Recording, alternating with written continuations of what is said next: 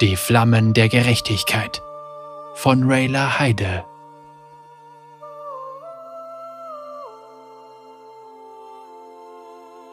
Abris Magen krampfte sich zusammen, als er an den Stufen eines glänzenden Tempels wartete. Vor seinen Toren stand eine Statue der Beschützerin. Das Licht der untergehenden Sonne beleuchtete sie von hinten, tauchte das Gesicht in Schatten und verlieh dem gesenktem Haupt eine strahlende Aura. Sie war aus weißem, mit Gold durchsetztem Stein gemeißelt.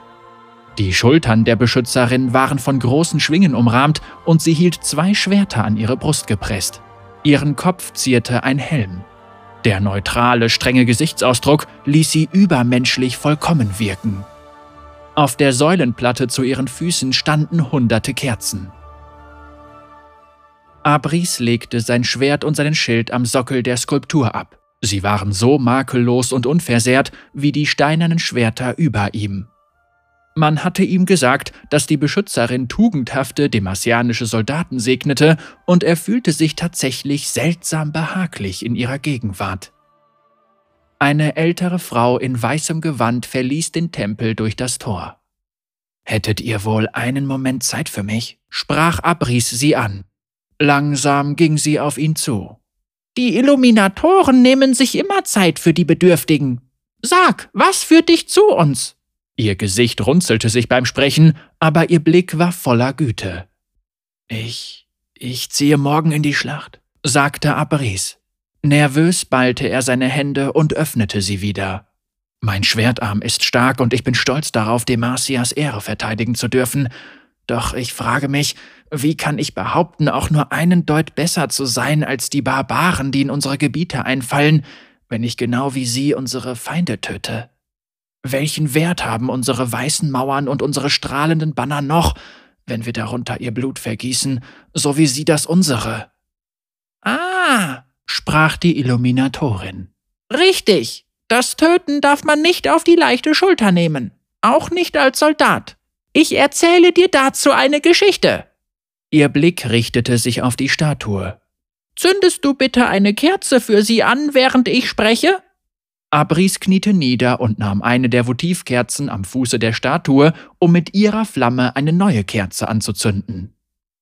Als die betagte Illuminatorin mit krächzender Stimme zu erzählen begann, fühlte sich Abris an seine verstorbene Großmutter erinnert, die ihm häufig die Mythen und Geschichten ihres Volkes erzählt hatte. Er wusste nie, welche Geschichten der Wahrheit entsprachen und welche sie sich mit ihrer lebhaften Fantasie ausgedacht hatte. Vor langer Zeit in einem heute längst vergessenen Land stürzte ein grausamer König sein Volk in die Armut. Während einer schweren Hungersnot rief der König seine Untertanen aus allen Teilen des Reiches zu sich an den Hof seines Schlosses. Dort verkündete er, dass er sein Recht, die alten Gesetze abzuschaffen, ausüben würde, um damit der Not ein Ende zu setzen. Er nahm ihr goldenes Gesetzbuch, schmetterte es auf den Boden und machte sein eigenes Wort zum alleingültigen Gesetz. Alle Vorschriften und Dekrete, die er erlassen wolle, würden direkt zu geltendem Gesetz. Unter dem Deckmantel, das Volk retten zu wollen, verkündete er sein erstes Dekret. Da es nicht genug Nahrung gab, um alle hungrigen Mäuler zu stopfen, sprach er alten Menschen das Recht auf Nahrung ab. Sie sollten getötet werden, denn eine andere Lösung gäbe es nicht. Die ausgehungerten Bürger hatten nicht genug Kraft, sich diesem Unrecht zu widersetzen, und so zwang die Wache des Königs die Alten, sich der Reihe nach zur Hinrichtung aufzustellen. Der erste, der antreten musste, war ein silberhaariger Mann. Er stolperte auf dem Weg. Flehend wandte er sich an den König. Ich bin Bäcker, lasst mich Brot für euch und das Volk backen, schluchzte er. Verschont mein Leben! Doch der König antwortete, Kannst du wieder jung sein? Kannst du neue Muskeln backen für deine schwachen, gebrechlichen Glieder? Nicht? Nun, dann gibt es leider keine Rettung für dich. Er gab dem Henker ein Zeichen, der sogleich sein Beil erhob und den Bäcker enthauptete. Wie unselig, unterbrach Abris die Illuminatorin. Hat sich denn niemand den neuen Gesetzen des Königs widersetzt? Die Illuminatorin lächelte. Zum Glück gab es eine, die sich diesem furchtbaren Unrecht entgegenstellte. Unsere unsterbliche Beschützerin war in diesem Land seit Jahrhunderten nicht mehr gesehen worden. Doch vielleicht halt extremes Unrecht bis in weit entfernte, unbekannte Welten hinaus. Jedenfalls erschien sie zu diesem Zeitpunkt. In gleißendem Licht tat sich der Himmel auf, als hätten alle Sterne ihr Licht gebündelt. Die Beschützerin stieg herab in all ihrer wundersamen, furchterregenden Erhabenheit.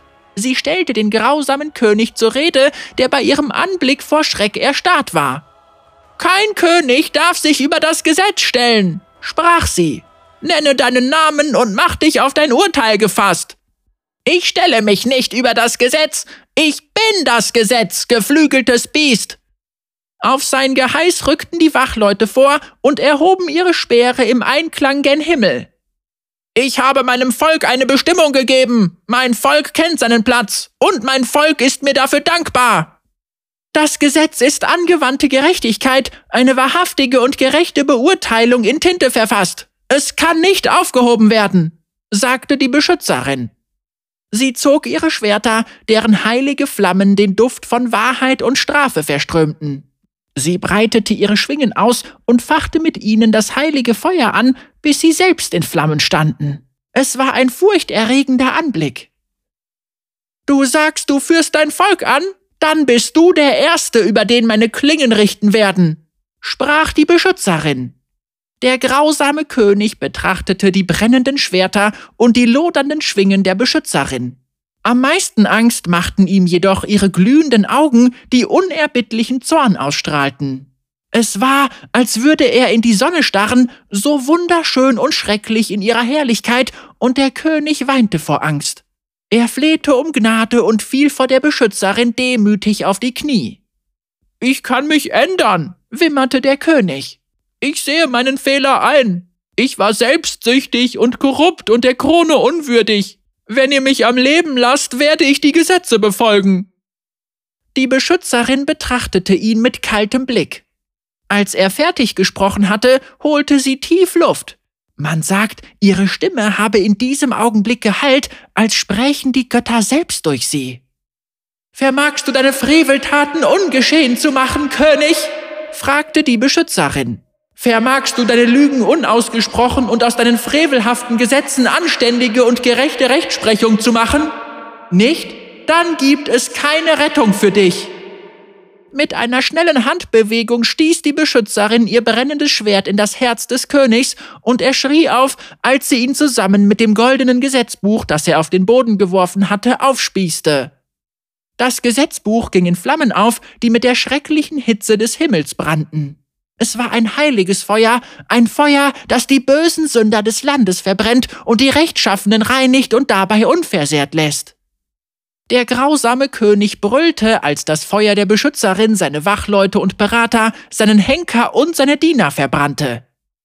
Das Feuer breitete sich ungehemmt im ganzen Land aus, gespeist von den Lügen des falschen Königs und seiner frevelhaften Anhänger. Die Überlebenden erinnerten sich auf ewig an diesen Tag der Gnade, denn aus der Asche ihrer Vergangenheit heraus konnten sie eine neue Gesellschaft aufbauen, in der Gerechtigkeit und Ehre vorherrschen.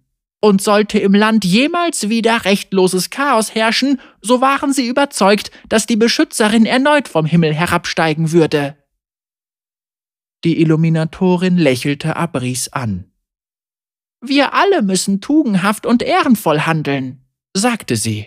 Ob König, Bäcker, Diener oder Soldat. Denn niemand steht über dem Gesetz und niemand steht über der Gerechtigkeit. Die Räuber, die im Süden unsere Grenzen angreifen und überschreiten, sind gesetzlos und böswillig. Mit jedem weiteren Schritt in unsere Richtung bedrohen sie die Sicherheit unseres Landes. Dein Dienst als Verteidiger Demasias ist eine große Ehre und eine gerechte Sache. Und die Gnade der Beschützerin wird all jenen zuteil, die Gerechtigkeit in ihrem Herzen tragen. Ja, sagte Abris. Er sah sein Schwert an, das keinerlei Kampfspuren zeigte. Er gelobte, dass er vom ersten bis zum letzten Schwerthieb stets im Namen der Gerechtigkeit handeln würde.